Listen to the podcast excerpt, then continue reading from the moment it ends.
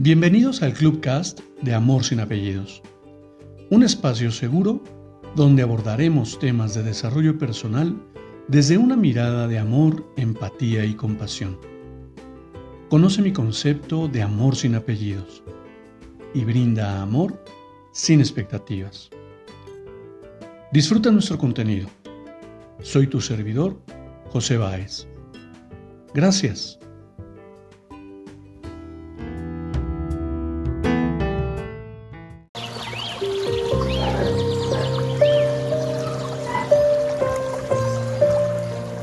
Hola, ¿cómo estás? Bienvenido. Hoy quiero compartirte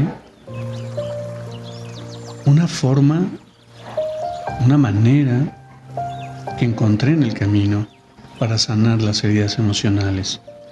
Ya te compartí un episodio hablando precisamente de cuáles son estas heridas.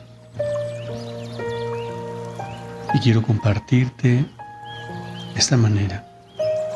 Espero llegues al final de la lectura y me permitas compartir contigo mi punto de vista. A lo largo de nuestra vida, vivimos experiencias que van almacenándose y condicionando cómo nos comportaremos en el futuro. Estas experiencias tienen tanto carácter positivo como negativo.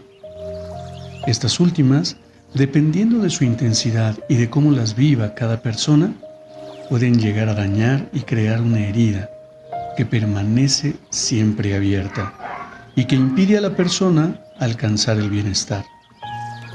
Experiencias traumáticas, ya sea en momentos puntuales como repetitivos en un lapso de tiempo, generan sintomatología depresiva y ansiosa. Dañan la autoestima y pueden tener el efecto sobre la salud física de quien la sufrió.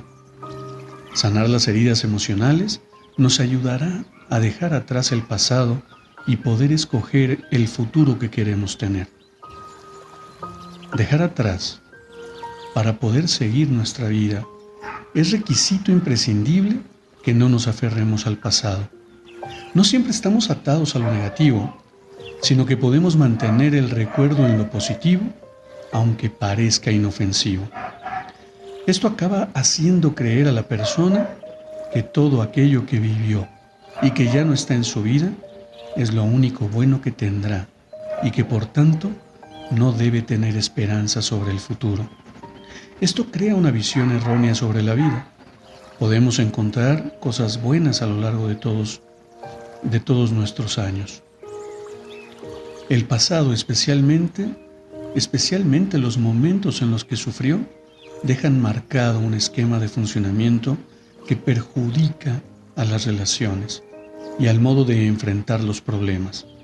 La persona se siente víctima y no toma responsabilidad, pierde el control sobre su propia vida y son los demás y las circunstancias externas las que decidirán lo que esa persona continúe viviendo. Si no soltamos el pasado si seguimos anclados a lo que un día vivimos, pero que ya no está con nosotros, no podremos ser sujetos activos de nuestra vida ni poner el foco sobre las nuevas experiencias, las cuales sí pueden conducirnos al bienestar. Sana las heridas emocionales.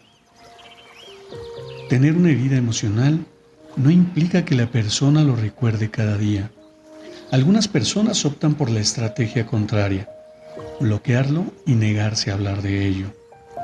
Esta estrategia es solo una forma de protección, la cual tampoco implica sanación ni aceptación. Para poder sanar las heridas emocionales, debemos revisar el pasado, mirarlo de forma diferente y empezar a usar estrategias que nos permitan dejarlo atrás, fluir en nuestro presente y proyectarnos de forma positiva al futuro. A través de las siguientes pautas podremos sanar heridas emocionales. El punto número uno es soy un todo. Cada momento de experiencia, independientemente de si nos ha aportado algo positivo o negativo, es nuestro nos conforma como personas, nos define y habla sobre lo que somos. Es fácil aceptar esto cuando somos momentos de felicidad, los que recordamos, pero también hay que aceptar los momentos duros. Aceptarnos como un todo nos permite empezar a soltar aquello que nos hiere. Sé compasivo, tanto contigo mismo como con quien te hizo daño. Esto no implica justificar lo que te ha pasado ni dejar que te vuelva a ocurrir, pero sí saber que en ese momento las cosas surgieron por como eran todas las personas implicadas en ese mismo instante. Ahora con el tiempo puedes tomar responsabilidad sobre aquello y sobre lo que ocurre en el presente. No te juzgues con dureza ni te culpabilices. No introduzcas emociones negativas y necesarias como la ira. Trabaja el perdón. Una de las mejores formas para dejar algo atrás es perdonar, tanto al otro como a nosotros mismos, aunque no siempre es necesario ni conveniente hacérselo saber al otro. Si lo podemos trabajar por nuestro propio equilibrio emocional, para ello Escribe una carta de perdón a la persona que te hirió y otra a ti mismo. Hazlo desde la sinceridad, con compasión y sin reproches. En estos tres puntos me lleva precisamente a explorar mi interior. ¿Quién soy realmente? ¿Quién quiero ser? ¿Para qué o por qué pienso lo que pienso? Por supuesto que hoy, hoy me defino y me observo y me interpreto como un todo. Reconozco que sin todas aquellas heridas que he vivido durante mi andar, no podría ser el hombre que soy el día de hoy. Aquí me encanta mencionar una costumbre japonesa en la cual si se rompe un plato de cerámica, lo llevan a una joyería para que sea unido y en todas sus uniones se ha adherido con, con oro. De tal manera que la representación es que esas heridas que pueda tener esas rupturas, esas grietas, hoy lo hacen ser más valioso. Y exactamente así es como me observo. Porque esas heridas me han llevado a fortalecer mi resiliencia, me han llevado a fortalecer mi mirada, a fortalecer mi amor mi amor propio, mi amor esencial. Y por supuesto que yo soy un todo, soy mis luces y mis sombras. Y me identifico con mi herida, con mi herida emocional inicial, que es la traición. Y me ha llevado precisamente actuar como, como he actuado durante toda mi vida. Pero hoy dar, darme cuenta de esto, darme cuenta de esas heridas, darme cuenta de lo sanado que están, me permite reconocerme como soy y conectar con ese amor esencial del que tanto hablo. La compasión, sé compasivo contigo y con quien te hizo daño. Mirar, mirar desde, desde ese prisma de compasión me ha permitido reconocer que nada pudo haber sido diferente.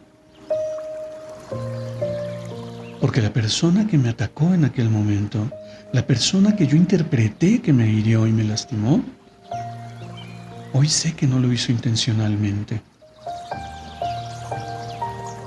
Porque nadie me hace nada. Simplemente yo interpreto y elijo creer que fui lastimado. de tal manera que suelto el juicio y me permito reconocer el aprendizaje que pude haber adquirido. Y aquí viene una parte, la parte que más me encanta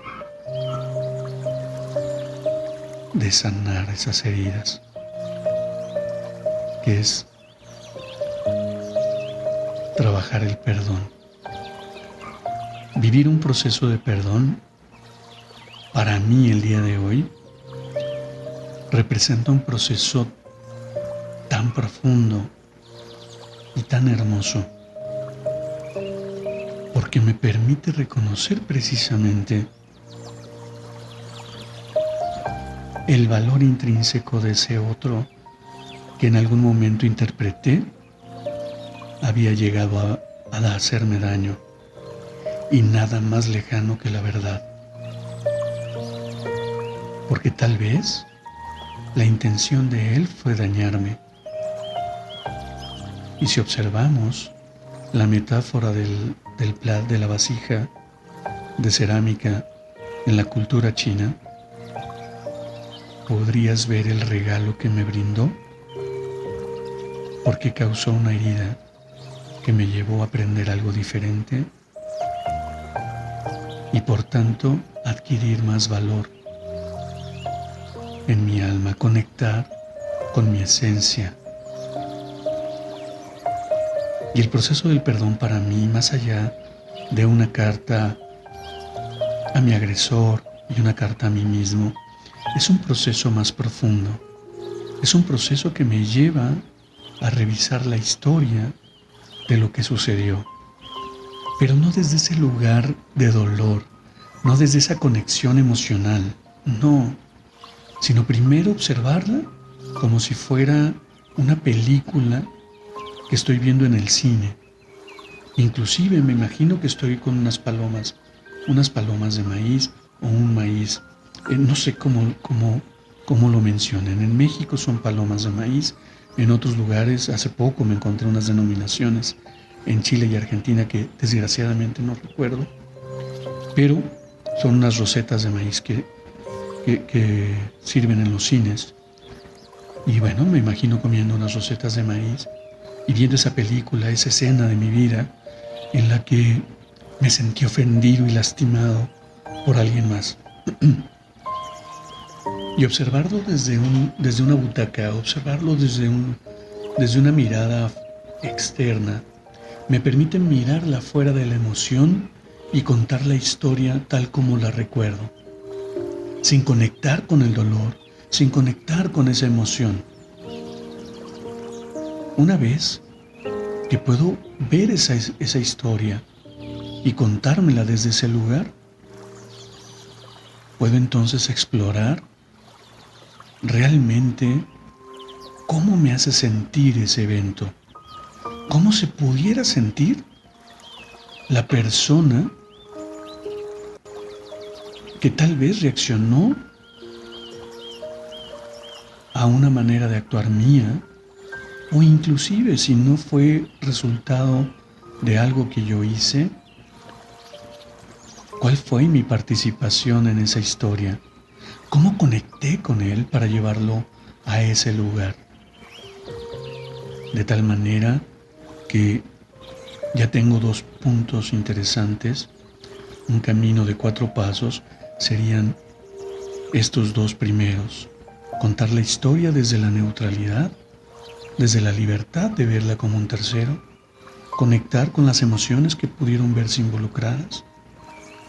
Y el tercer paso, es otorgar el perdón. Que eso me parece fabuloso. Porque hoy sé, y déjame compartirte, que no tengo nada que perdonar. Porque hoy reconozco que nadie hace nada para lastimarme. Elijo descubrir cuál es el aprendizaje, cuál es la lección entonces le doy un valor diferente y fortalece mi percepción de esta maravillosa vida. Y tal vez te preguntes, ¿cuál sería el cuarto paso? Y el cuarto paso es decidir. Decidir si quiero continuar manteniendo una relación con mi perpetrador o simplemente elegir soltarlo de mi vida. Y fíjate qué hermoso, qué hermoso es poder salir del resentimiento y poder conectar con este paso del perdón. Y una vez que llegas a este lugar, una vez que conectas con tu, con tu esencia, que conectas con ese amor que posees de manera íntima y personal,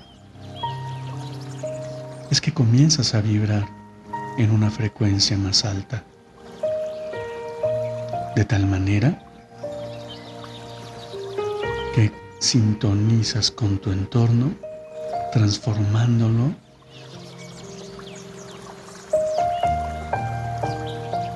e impactándolo de manera muy positiva.